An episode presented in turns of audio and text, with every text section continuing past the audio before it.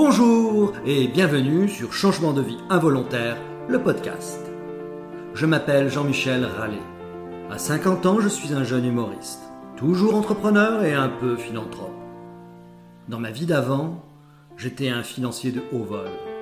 Aujourd'hui, j'aime partager du rire, de l'émotion et toujours de l'engagement. Pour réaliser cette série de podcasts, je suis allé à la rencontre de femmes et d'hommes connus, ou pas, tous très inspirants, qui vont nous raconter comment un jour leur vie aussi a changé. 80% des Français rêvent d'une nouvelle existence. Combien osent vraiment? Et si un acte manqué, une rencontre magique, un accident dramatique, une séparation, une révélation leur faisait, vous faisait franchir le pas Aujourd'hui, je suis ravi de recevoir Philippe Bloch, entrepreneur, homme de médias et de communication. Certains de ses livres sont naturellement devenus des blockbusters. Bonjour Philippe. Bonjour Jean-Michel, j'adore cette euh, image de blockbuster. Alors, en espérant que ce huitième livre que vous venez de publier sera aussi un blockbuster. Ce sera mieux après, sauf si on est trop con. Ça raconte quoi? C'est un livre issu du confinement, euh, où je me suis retrouvé comme tout le monde obligé de soit regarder la télé toute la journée et des séries américaines ou de réfléchir un petit peu. Alors j'ai regardé des séries américaines, je ne vous le cache pas, mais j'ai tenté de réfléchir un peu à tout ce qui était en train de se passer, ce qui était pour moi un événement absolument incroyable, impressionnant, euh, impossible à imaginer, inédit dans l'histoire de l'humanité. J'ai, à mesure que les semaines passaient pendant ces deux mois de confinement, ressenti beaucoup de choses, beaucoup d'émotions, beaucoup d'angoisse, beaucoup de questions que j'ai envie de partager en listant un peu toutes ces thématiques euh, qui sont devant nous finalement, je pense, parce que ça a redistribué et ça va redistribuer beaucoup de cartes à l'avenir, cette épreuve et cet épisode, cette catastrophe, je ne sais pas vraiment le titre qu'il faut lui donner. Et je pensais que c'était intéressant de, de, graver dans un bouquin comme ça ce qu'on a ressenti à ce moment-là et les questions qu'on s'est posées pour ne pas les oublier. C'est ça l'idée du bouquin. Écrit vite, sorti vite le 2 juillet dernier. Eh bien, longue vie à, ah, ce sera mieux après, sauf si on est trop con. Et ce besoin d'écrire, c'est quelque chose qui est euh, enfui en vous depuis longtemps? Non, pas vraiment. En fait, mon premier bouquin, qui était, un, vous avez, vous connaissez, qui s'appelle Service compris, qui a été un succès absolument effarant, imprévu, impossible, euh, est né d'une colère en fait. Je, rentrais des États-Unis où j'ai fait ma coopération et je rentrais d'un pays qui aime ses clients, qui est un pays serviable. Euh, alors, on ne sait pas s'ils aiment le client ou le dollar du client, en tout cas, ça les rend serviables. Donc, en rentrant en France, j'étais un peu surpris par l'absence de sens du client des Français. J'étais à l'époque à l'expansion, qui était euh, mon premier job, mon seul job de salarié de ma vie professionnelle d'ailleurs, dans les années 80, au milieu des années 80. Et j'ai écrit la nuit et les week-ends ce bouquin de manière très intuitive. J'avais très peu d'expérience parce que j'étais en colère. Donc euh, après, j'ai écrit d'autres bouquins. J'écris souvent quand je suis en colère, en fait, ou énervé. Donc euh, ne m'énervez pas trop, sinon je vais faire des bouquins. en fait. 500 000 exemplaires, hein, c'est ça Oui, le truc de fou, oui, qui arrive jamais. C'est un peu comme Bienvenue chez les Ch'tis. On a de la chance qu'une fois, je ne l'ai jamais refait, mais c'était sympa de démarrer comme ça, en tout cas. Donc, service compris, c'était service gagnant. Euh, oui, absolument, avec un sous-titre qui était Les clients heureux font les entreprises gagnantes. Et si je devais le réintituler, j'écrirais Les clients enthousiastes font les entreprises pérennes. Parce que depuis, j'ai beaucoup appris, beaucoup pratiqué le, sens du client et je sais bien que seul l'enthousiasme, plutôt que la satisfaction, permet d'être, de durer dans un monde de brut et qui plus est en ce moment où toutes les cartes se rebattent aussi au niveau business. Et dans lequel aussi beaucoup de gens ont envie de changer d'existence, de changer de vie, mais on en reparlera. À côté donc de cette activité d'écrivain, vous avez une activité de conférencier, de chroniqueur. Comment est-ce que vous, vous mêlez ces deux activités entre l'écriture, la chronique? C'est complémentaire? Oui, c'est le même exercice. La chronique, elle est simplement plus ponctuelle et, plus courte. Le bouquin, c'est une autre, aventure. Euh, le bouquin, c'est un voyage, un bouquin. Une chronique, c'est juste une espèce d'impression comme ça d'une étape. Mais un bouquin, c'est un vrai investissement. Soit on l'écrit très vite, ce qui a été mon cas là, pendant le, confinement, parce que je sentais que c'était un sujet sur lequel il fallait écrire vite, réfléchir vite, sortir vite pour continuer à, poser les questions sans oublier. C'est la raison pour laquelle j'ai choisi ce, ce sous-titre un peu, certains diront peut-être vulgaire ou grossier, sauf si on est trop con, parce que je crains qu'on puisse l'être et qu'on on, oublie très très vite tout ce qui nous est passé dans la tête. Et quand vous évoquiez les changements de vie, de mode de consommation qu'on a ressenti pendant ces moments-là, ce serait trop dommage de l'oublier trop vite. Mais en général, effectivement, l'activité d'écriture, euh, c'est la même chose qu'on écrive courtement ou un bouquin, c'est pareil. Mais c'est vrai que par contre, la radio, la télé, que j'ai pratiqué pendant 14 ans sur BFM Business, en interviewant des entrepreneurs dans une émission qui s'appelait l'entreprise BFM. Ça, par contre, c'est une, passion pour moi de partager l'envie d'entreprendre en France et ça, se marie assez bien avec l'écriture parce que les deux s'enrichissent parce que très souvent, mes bouquins ont été enrichis par toutes ces rencontres formidables de 15 années avec les meilleurs entrepreneurs français. Et donc cette passion de l'entreprise, vous euh, vous la retransmettez aussi au travers d'une activité plus financière de business angel? Oui, je suis devenu business angel après avoir euh, quitté Columbus. J'ai envie de dire avant, après que Columbus m'ait quitté, puisque c'est un sujet dont je sais que vous aimeriez qu'on l'évoque. Mais effectivement, j'ai commencé euh, quelques années après à, à, être approché, notamment par rapport à, à mon émission sur BFM où je recevais au moins une fois par semaine un très grand entrepreneur français au sens une très belle aventure ancienne, et puis des jeunes entrepreneurs qui souvent me contactaient parce que euh, ils avaient envie de passer dans l'émission, et puis je tombais un peu amoureux d'eux et je me disais tiens ils ont l'air sympas, j'ai envie de les accompagner. Alors j'ai perdu beaucoup d'argent, il faut le dire vite. Alors, vous me demandez si j'ai des activités euh, non, non financière, enfin non, euh, comment disiez-vous euh, Philanthropique. Philanthropique, bon voilà, on peut dire que c'est une forme de philanthropie. Mais j'ai appris des tonnes de trucs, je les ai fait un peu grandir. Euh, c'est pas, pas facile d'être start-upper, mais oui, j'aime faire ça. J'en ai pas fait non, j'en ai fait 6 ou 7 ou 8. Je fais pas avec des gros moyens, mais je consacre le temps qu'il faut, l'énergie qu'il faut, la passion qu'il faut aux gens que, qui me choisissent et que j'ai envie d'accompagner. Et c'est plutôt des investissements émotionnels que rationnels? Ouais, je pense que c'est vrai. Non, je pense qu'en fait, je, je, je, je mets l'argent que je peux, pense pouvoir perdre, donc c'est bien, comme j'en ai perdu un peu. Euh, je vais peut-être en gagner un peu aussi quand même, mais c'est pas l'objectif du tout, pour être tout à fait clair. C'est un vrai bonheur, un vrai bonheur de voir, euh, d'abord de partager ce qu'on a appris. J'ai fait comme suivant de conneries dans la vie d'entrepreneur euh, pour qu'il soit dommage de ne pas les partager en fait. Donc si je peux leur éviter quelques-unes, je suis ravi de le faire. Bon, avant de repartir 25 années en arrière, on va prendre un petit café. Pour bien commencer ma petite journée et me réveiller, moi j'ai pris un café, un arabica, noir et bien corsé. J'enfile ma parka, ça y est, je peux y aller. Où est-ce que tu vas? Me crie mon aimé. Prenons un kawa, je viens de m'élever. Étant en avance et un peu forcé, je change de sens et je reprends un café. Ah, en entendant le début, je pensais que vous vouliez me taquiner, euh, non pas pour le café, mais pour le côté petit. Vous savez pourquoi? Ah non non? Ah, je pensais que c'était ah, ça. Si, si. si, si, ça y est, je me souviens. Et ouais, vous savez que je suis le fou furieux qui dit aux Français arrêtez de dire petit tout le temps. Et que c'était d'ailleurs un des chapitres de mon bouquin Ne me dites plus jamais bon courage, où j'essayais de lutter contre la dépression française qui passe par la contagion émotionnelle négative des mots qu'on emploie et des expressions à la con. Du style c'était mieux avant, on a toujours fait comme ça, le problème c'est que, le petit café, le petit mail, le petit restaurant qui fait des petits plats aux petits oignons avec un petit vin de pays que je ne supporte pas dans un pays qui a des grandes vacances et petit tout le reste. Vous voyez, donc euh, c'est une chose que je pensais que vous me taquinez avec petit. Eh ben voyez, euh, c'était le café, ça nous ramenait.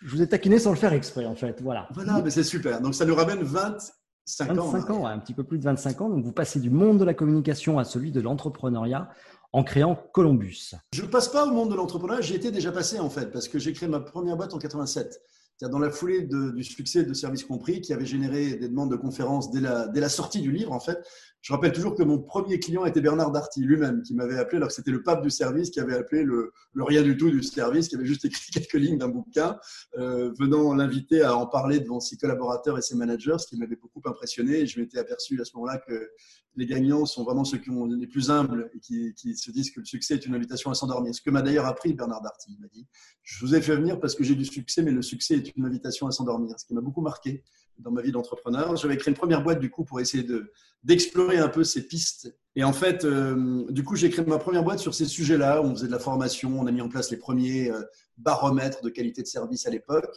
Sauf qu'au fond, j'ai pas l'âme d'un consultant. Je préfère faire que de faire faire.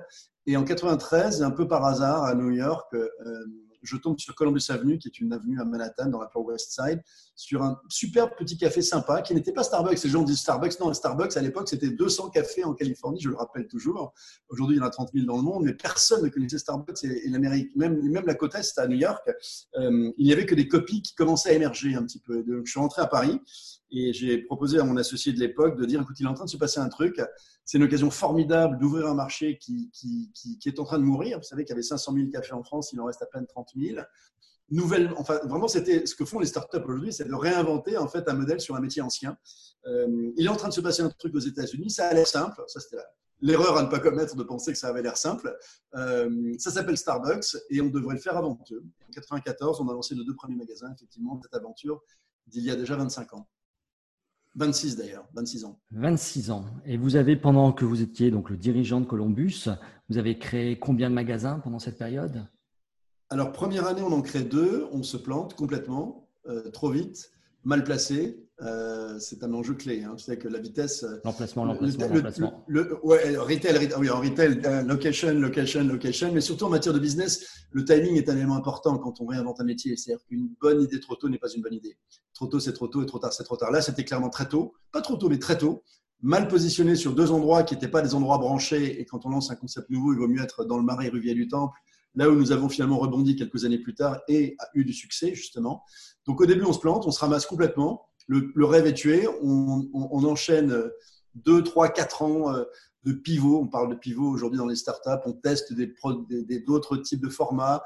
On a un bon produit, mais du mauvais flux. Donc, on va chercher du flux dans des endroits existants comme les FNAC. On ouvre des cafés avec la FNAC, etc. 2008, 98, euh, pardon, on, se repositionne dans le marais Ruvier du Temple. Là, on fait un carton. Et effectivement, dix ans plus tard, on avait près une quarantaine de magasins, 250 collaborateurs.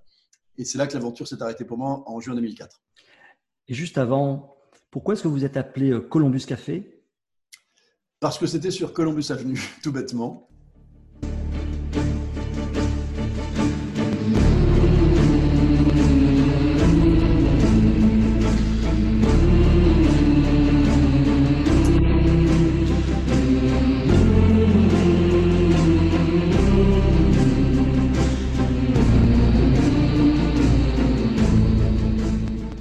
Qu'est-ce qu'être un entrepreneur? C'est un peu être un aventurier comme Christophe Colomb? Mmh, absolument. C'était, oui, en fait, c'était surtout par rapport à ce clin d'œil de Columbus. Ça, sounds good, Columbus Café. Donc, alors, Christophe Colomb, lui, c'est en 1492 qui débarque en Amérique et vous, c'est en juin 2004 que là, vous êtes débarqué. Euh, oui, absolument. Par mes actionnaires et mon associé de l'époque. Comment ça s'est passé? Enfin, C'est juste incroyable de se faire euh, sortir de la boîte qu'on a soi-même créée. Non, c'est pas incroyable, c'est un grand classique.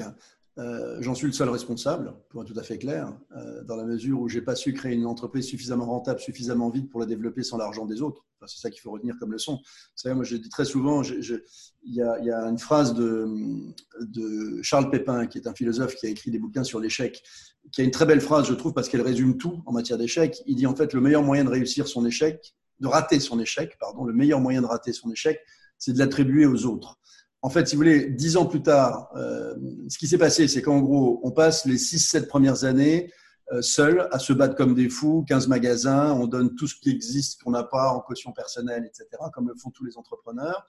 On est toujours borderline, à ce moment-là, on perd encore de l'argent. Il faut quand même savoir, vous savez, quand j'ai ouvert le premier Columbus Café, en la soirée de 94, on ouvre le premier café à Paris le président de McDonald's France, qui était à l'époque un Américain, qui me dit c'est vraiment joli, mais ça marchera jamais. Écouté vachement sympa de m'encourager dès le premier soir. Il dit non, mais c'est pas que je veux pas t'encourager, mais tu connais pas ce business et tu ne sais pas que nous, quand on est arrivé en France en 79 avec notre premier McDonald's, on a perdu de l'argent pendant 10 ans, ça nous a coûté 600 millions d'euros d'investissement. Je ne pense pas que ce sera la même chose pour toi, mais tu risques de ne pas tenir avant de gagner de l'argent sur un marché aussi neuf pour euh, la France que le café de l'époque. Et du coup, il avait raison, c'est un métier dans lequel il faut 40 bouclards pour gagner de l'argent. Et quand on n'a pas, comme on a raté justement ce démarrage, on a passé quand même nos cinq premières années en survie avant même de commencer à investir. Donc à partir de là, on arrive en gros à peu près en 2000. Et là, je me dis, on ne tiendra pas parce que Starbucks, qui vient d'arriver en Angleterre, qui a racheté une chaîne en Angleterre, il va, il va très vite nous tomber sur la tête.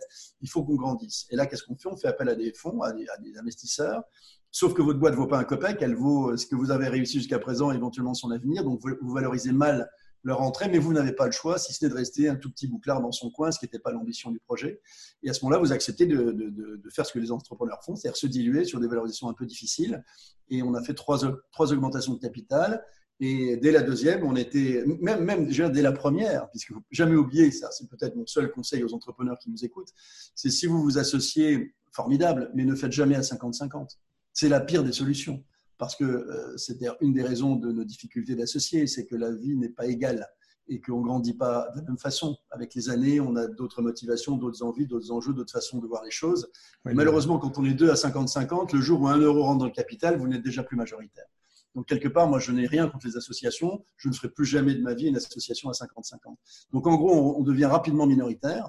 Et en 2004, effectivement, en juin 2004, un moment où il y a une tension entre associés, pour être parfaitement transparent, même si c'est un sujet que je n'aime pas aborder de manière trop transparente, parce que ça crée chaque fois ensuite des espèces de, de rancœurs inutiles. Euh, en tout cas pas de mon côté, mais euh, malheureusement de l'autre côté. Donc il vaut mieux éviter ce genre d'épisode. J'en ai déjà suffisamment vécu. Et du coup, effectivement, euh, il y a eu une espèce de cabale. C'était pas une cabale d'ailleurs, c'est très simple, c'est que c'était un hold-up légal. C'est la raison pour laquelle je n'ai rien à reprocher à personne, même si ça m'a pas forcément, ça n'a pas été la sortie que j'ai souhaité, pour être tout à fait transparent et sincère. Mais ils avaient parfaitement le droit de dire au président du conseil d'administration d'une société anonyme, t'as pas fait le job, tu prends tes clés. Ils ont changé les clés du bureau pour que j'y retourne jamais. Et je suis jamais retourné. Donc c'est brutal. C'est quand même brutal, c'est dur à vivre. C'est très dur à vivre. C'est très dur à vivre. Euh, quand j'ai repris mon scooter pour rentrer à la maison et que je me suis arrêté au pied de l'église, euh, là où, euh, au pied de l'église où j'étais à l'époque, j'habitais près de la rue des Martyrs, il y a une église tout en bas. avant d'arriver à la maison, j'ai dit bon, comment je gère ce truc et comment je l'annonce à mon épouse? C'est pas des moments faciles. Elle avait, elle avait accepté des sacrifices pendant dix années, alors qu'on avait une vie extrêmement confortable avant, avec les conférences qui, étaient extrêmement rémunératrices, etc. Donc non, non, c'est un moment difficile, mais euh, après, votre personnalité fait qu'on s'en sort vite ou pas. vous dites souvent que vous avez mis 15 jours pour tourner la page, mais c'est rapide 15 jours. Bon, c'est idéal. Et qu'est-ce qui, a, qui a permis de, retourner la page, la page aussi vite? Écoutez, fondamentalement que je suis plutôt une bonne nature. c'est quand même un élément qu'il ne faut pas négliger. Ça, c'est bien. Euh, non, non, mais fondamentalement, fondamentalement.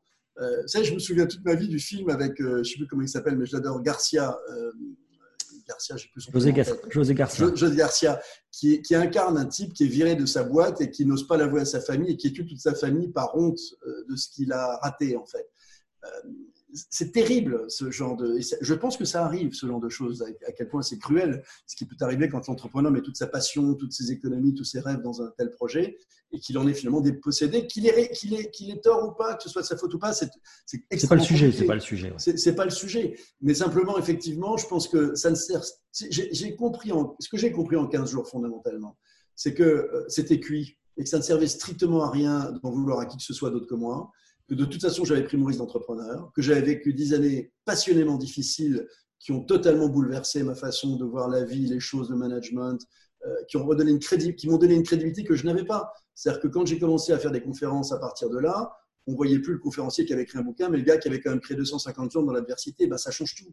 Et, tout ça fait que finalement, moi, très vite, je me suis dit, ou bien tu passes ton temps à, à te dire, ah, j'aurais pu, j'aurais dû, c'est dégueulasse, etc., ou tu te dis, la plus belle aventure, c'est la suivante. Et honnêtement, c'était le 24 juin.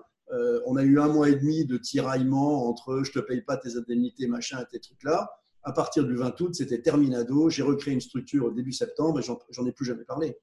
Enfin, je n'ai plus jamais pensé surtout. Plus jamais pensé. J'en ai parlé parce qu'on m'a souvent interrogé là-dessus, sans que j'en suis responsable, mais j'en ai, je n'ai jamais, je, ne m'en suis plus préoccupé.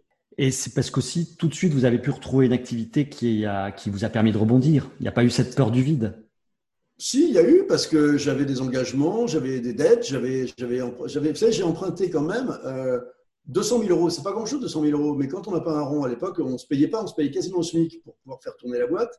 Et j'avais emprunté 200 000 euros deux mois avant de me faire virer, euh, qui représentait 2500 euros par mois de remboursement que j'avais emprunté pour ne pas me diluer au cours de l'augmentation de capital deux mois avant juste de me faire virer. Et deux jours après que je me suis fait virer, il y a eu augmentation de capital qui m'aplatit et qui fait que je me suis tapé des remboursements de 2500 euros par mois pendant 10 ans pour que dalle, parce que de toute façon, j'avais perdu l'essentiel de ce que j'avais voulu préserver. Ça veut dire que vous ne l'avez pas vu venir, en fait, non plus. Non, mais pas un instant. Mais pas un instant. Non, non, je ne l'avais vraiment pas vu venir. Mais enfin, bon, il faut quand même dire, et c'est la raison pour laquelle je ne veux pas rentrer dans les détails, mais enfin, il y a quand même eu trahison. Donc, si vous voulez, la trahison, on ne la voit jamais venir. Et c'est la seule chose que moi, je n'accepte pas dans la vie. J'ai aucun problème je n'ai jamais aucun problème à perdre de l'argent en tant qu'entrepreneur. C'est notre choix, c'est notre vie, c'est les choix que nous faisons. La trahison est une des valeurs inaliénables. Euh, enfin, c'est une des choses qui, c'est pas possible. Donc quelque part, non, ça je l'ai pas vu venir. on voit jamais venir une trahison. Et ça, c'est voilà, c'est Judas, Brutus, is no good. On les connaît. Mais je pense que vous les connaissez bien, Jean-Michel. Un petit peu aussi. un petit peu aussi. un mélange de, plusieurs. Non, je reconnais que ma chance, euh, ma chance, au-delà de ce que j'évoque comme étant ma nature, mais c'est peut-être insuffisant, c'est probablement que euh, je continuais, en fait, je vous disais que je me payais au SMIC, ce qui est vrai, on se payait très très peu chez Columbus, sauf les deux dernières années. On s'était mis un salaire un tout petit peu plus décent, mais c'était encore insuffisant pour assouvir, non pas mes besoins, mais mes, engagements, etc. Et il se trouve que j'ai toujours continué à faire des conférences. J'avais écrit d'ailleurs un bouquin qui s'appelle Bien heureux les fêlés, euh, qui était l'histoire de Columbus, qui est sorti en 2003 et qui avait régénéré aussi pas mal de conférences. Et dès le début septembre, je recevais des tonnes de coups de fil de gens me disant écoutez, euh, on n'ose plus trop vous appeler parce que on n'ose plus trop vous appeler parce que vous étiez un peu occupé, 40 magasins, 250 types, fallait faire tourner la boutique. Venez nous raconter, venez nous raconter ce que vous avez appris en matière d'expérience client, venez nous raconter euh, ce que vous avez appris en tant qu'entrepreneur. Ça a permis de redémarrer. Deux mois après, BFM Business me proposait de, d'animer une émission euh, hebdomadaire consacrée aux entrepreneurs qui a duré 14 ans en radio d'abord et après en radio et télé. Et ça a remis le pied à l'étrier de tout ce que je vous racontais de ma vie en fait de slasher avec euh, des bouquins, des conférences, des animations, un peu d'investissement immobilier, des investissements dans des startups, avec euh, jusqu'à présent et jusqu'à récemment pas le besoin, l'envie de temps en temps, mais pas le besoin de recréer une boîte classique. Je préférais pendant ces moments-là effectivement non pas vivre une vie plus facile, mais enfin, vous savez comme moi que le métier d'entrepreneur, quand on est quand même sous tension, j'ai bossé toute ma vie pendant 80 heures par semaine, je continue à le faire, mais il n'y a pas la même pression que lorsqu'on ne sait pas comment on va payer les charges URSAF, comment on, on va payer ces 250 bigus, c'est pas la même pression. Donc j'ai une vie plus apaisée. Très active, mais beaucoup plus apaisée. Et dernier point, peut-être, parce que je vous vois venir sur une question éventuelle, c'est que je dois avouer humblement aussi que quelque part, ça m'a libéré. Euh, parce que euh, si, j'aime écrire, si j'aime convaincre, si j'aime faire des émissions, si j'aime euh, partager des passions, etc., euh, je m'aperçois aussi que j'aime créer, j'aime un peu moins euh, manager, développer. C'est-à-dire que pour moi, ouvrir le 250e magasin n'aurait pas été d'une excitation absolue pendant très longtemps. C'est-à-dire que quand on, a lancé un truc, qu'on a donné le meilleur de ce sur quoi on peut contribuer, il y a beaucoup d'entrepreneurs d'ailleurs qui sont meilleurs en lancement qu'en consolidation, en management, en rigueur, en process globalement, je pense que ça m'aurait emmerdé très vite. Et donc, du coup, ça m'a permis, en fait, d'avoir cette vie aujourd'hui euh, avec un bon équilibre entre l'intellectuel et l'opérationnel. Et c'est un peu ça qui m'a toujours caractérisé. Donc, finalement, cette éviction a été un, mal pour un bien. Bien sûr, bien sûr. je le reconnais volontiers. Et encore une fois, je n'aime pas la trahison, mais je n'en veux à personne. Euh, alors, aujourd'hui, euh, Columbus est une entreprise florissante qui fonctionne bien. Oui. C'est votre plus grande fierté, au final je suis ravi, je suis ravi, absolument. Non, non, c'est 200 magasins, c'est un très bon. la, personne qui dirige ça, qui s'appelle Nicolas Richet, est un type formidable. J'ai des très bons rapports avec lui. Tous les gens qui ont fait mon départ, en fait, sont plus personne là, hein, ni les entrepreneurs, ni, mon ancien associé. Mais euh, très rapidement, ça a changé. Nicolas a fait un boulot formidable. J'ai euh, été invité bah, l'an dernier, d'ailleurs en septembre dernier, aux 25 ans de Columbus, où il y avait en gros les 200 franchisés. Euh, été, c'est extrêmement émotionnel. C'était très, très, très sympa de voir ces 200 personnes qui sont heureuses de bosser dans ce que vous avez imaginé un jour dans votre tête, même si vous n'êtes plus là. Non, non, c'est génial, j'adore, c'est formidable. Et je suis très fier et très heureux que ça poursuive sans moi, je trouve que c'est génial. Donc euh, aujourd'hui, pas de regret Alors attendez, je vais vous dire, non.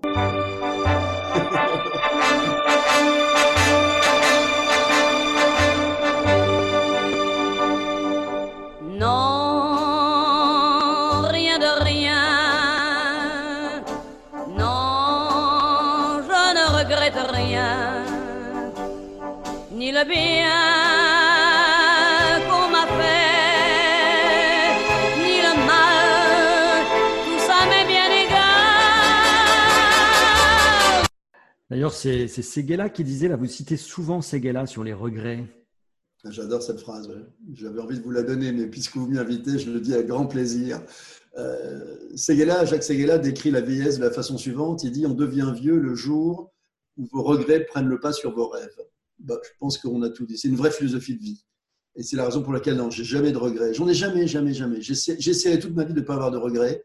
Et je pense sincèrement que le jour où je regretterai des choses pas faites, c'est que j'ai pas suffisamment de choses excitantes devant moi que je suis capable d'imaginer. Donc c'est pour moi, c'est une phrase courte, hein, mais je la trouve extrêmement efficace comme philosophie de vie. Ah bah, avait l'art du slogan, hein, extraordinaire. Ouais, c'est comme Blockbuster. J'aime bien Blockbuster. Ah je, vais vous, je, le voler. pas de problème.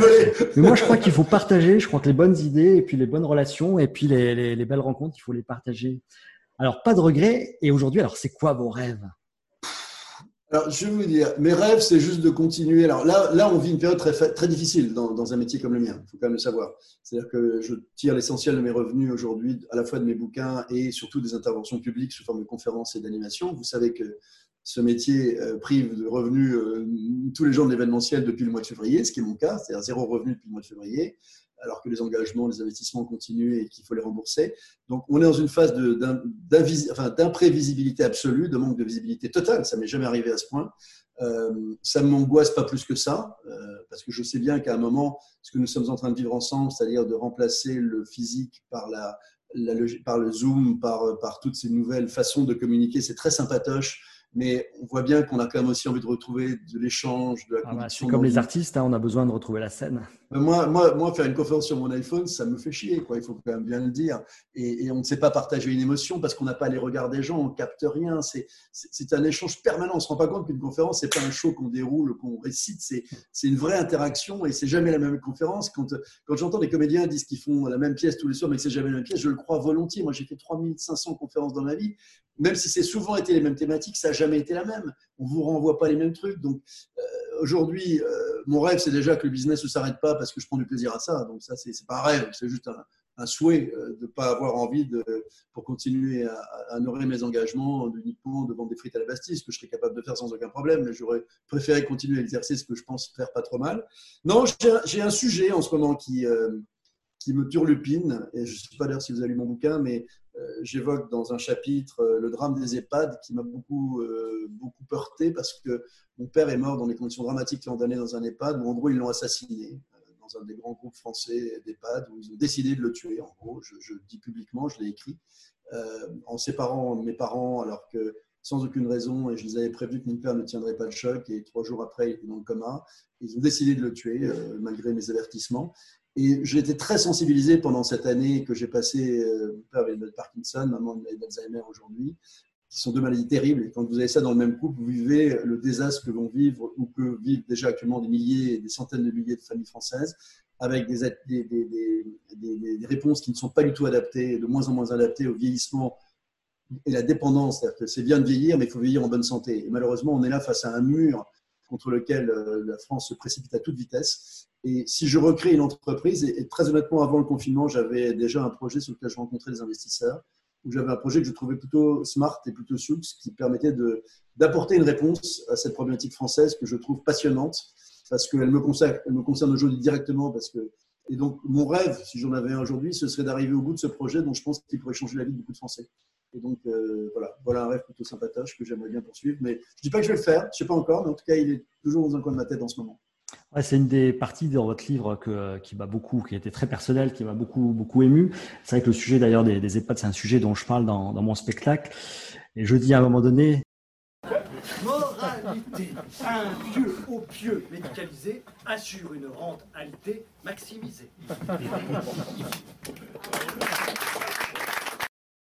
Bien écrit, c'est bien écrit.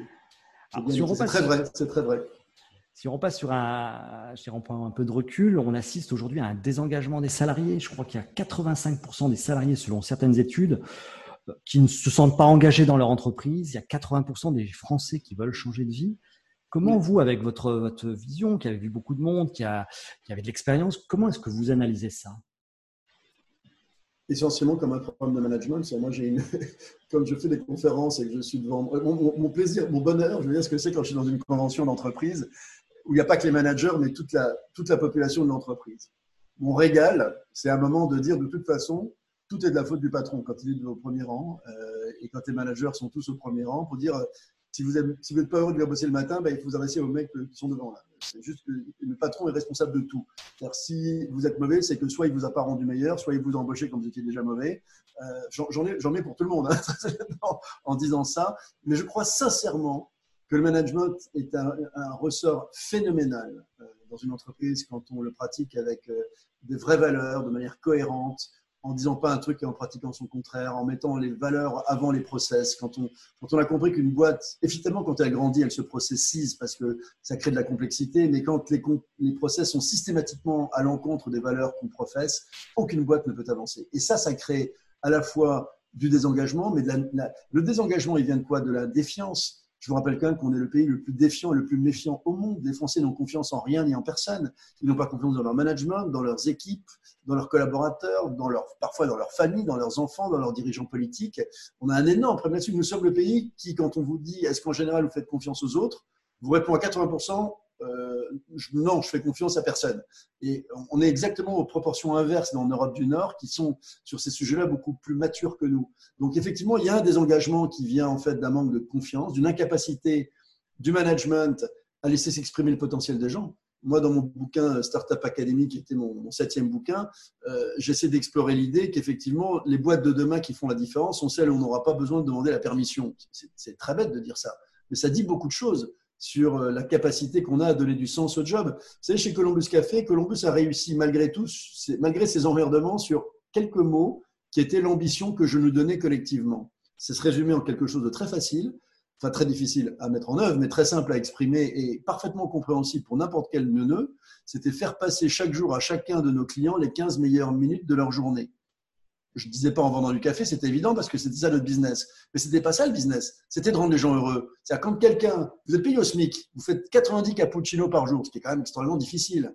Et 90 fois par jour, soit vous faites le 90e cappuccino, soit vous voulez repartir quelqu'un qui était d'arriver un peu le, moral en berne et vous avez rendu sa vie un peu meilleure. Je veux dire, ça donne du sens. Et là, on n'est pas désengagé, même quand on est payé au SMIC.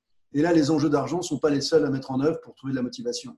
Et si vous avez de la reconnaissance, je rappelle aussi un truc très simple, hein, n'oublions jamais ça, chers amis euh, dirigeants et managers, c'est que le principal reproche qu'adressent les Français à leur management, c'est l'absence de reconnaissance.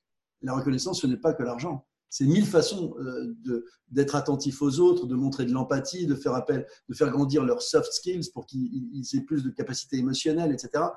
Ça se, ça se corrige avec des engagements mais ça passe par le management. Les gens ne peuvent jamais s'automotiver tout seuls. C'est bien ça que c'est le management qui doit se transformer en leader. Et un leader, c'est quoi? C'est pas quelqu'un qui tient sa légitimité de son patron, mais de son équipe. Il faut jamais l'oublier ça. Donc je comprends que si tous ces Français qui ont envie de changer de vie, qui est d'ailleurs souvent changer de métier, c'est surtout parce qu'ils sont mal managés, mal encadrés, et qu'on a oublié de leur donner derrière leurs tâches quotidiennes, derrière le travail, un peu de sens à leur vie. Alors ça, c'était avant Covid. C'était déjà le cas, même si ça s'exprimait moins. La nouveauté, c'est qu'ils ont toujours cette envie, mais en plus, ils ont vécu différemment, soit par le télétravail, soit par l'exode de certaines villes, soit par un rythme différent, soit par une moindre mobilité les obligeant à passer trois heures dans la bagnole chaque matin ou chaque soirée, etc. Et quand vous combinez déjà cette envie d'avant ou ce ras-le-bol d'avant euh, du mode de management combiné à cet appétit pour autre chose, ça va créer forcément des choses nouvelles dans les mois à venir et les années à venir. On dit, moi je lis partout, mais non, ça se fera jamais. Tout ça, c'était le truc du confinement. Laissez le truc se faire, laissez un peu le temps que ces fameuses plaques tectoniques que j'évoque souvent depuis la sortie du bouquin, qui sont en train de bouger sous nos pieds sans qu'on s'en aperçoive, et qui finissent par créer des tremblements de terre, finissent par créer ces tremblements de terre-là, qu'ils vont arriver, les choses vont changer. On ne modifie pas une société en, en six mois quand il s'agit de vendre un appartement, de déménager, de changer de vie, mais c'est en train de se passer dans la tête des gens il va se passer des trucs. Il y a toujours un déclencheur dans ces changements de vie et c'est vrai que l'épisode qu'on a vécu risque d'être un déclencheur pour beaucoup de personnes. On en fera quelque chose de bien et ce sera mieux après pour, euh, toutes ces personnes-là. Sauf si on est trop bon. Sauf si on est trop bon. Merci Philippe. Merci Jean-Michel, c'était un plaisir. Changer de vie. Peut-être que je suis fou croire qu'il me restera toujours de quoi, toujours de quoi changer de vie. Je suis à mi-parcours, il me restera encore de quoi, encore de quoi changer de vie. Mais maintenant le temps court, il me restera longtemps de quoi, longtemps de quoi changer de vie. Peut-être que je suis fou de croire qu'il me restera toujours de quoi, toujours de quoi changer de vie.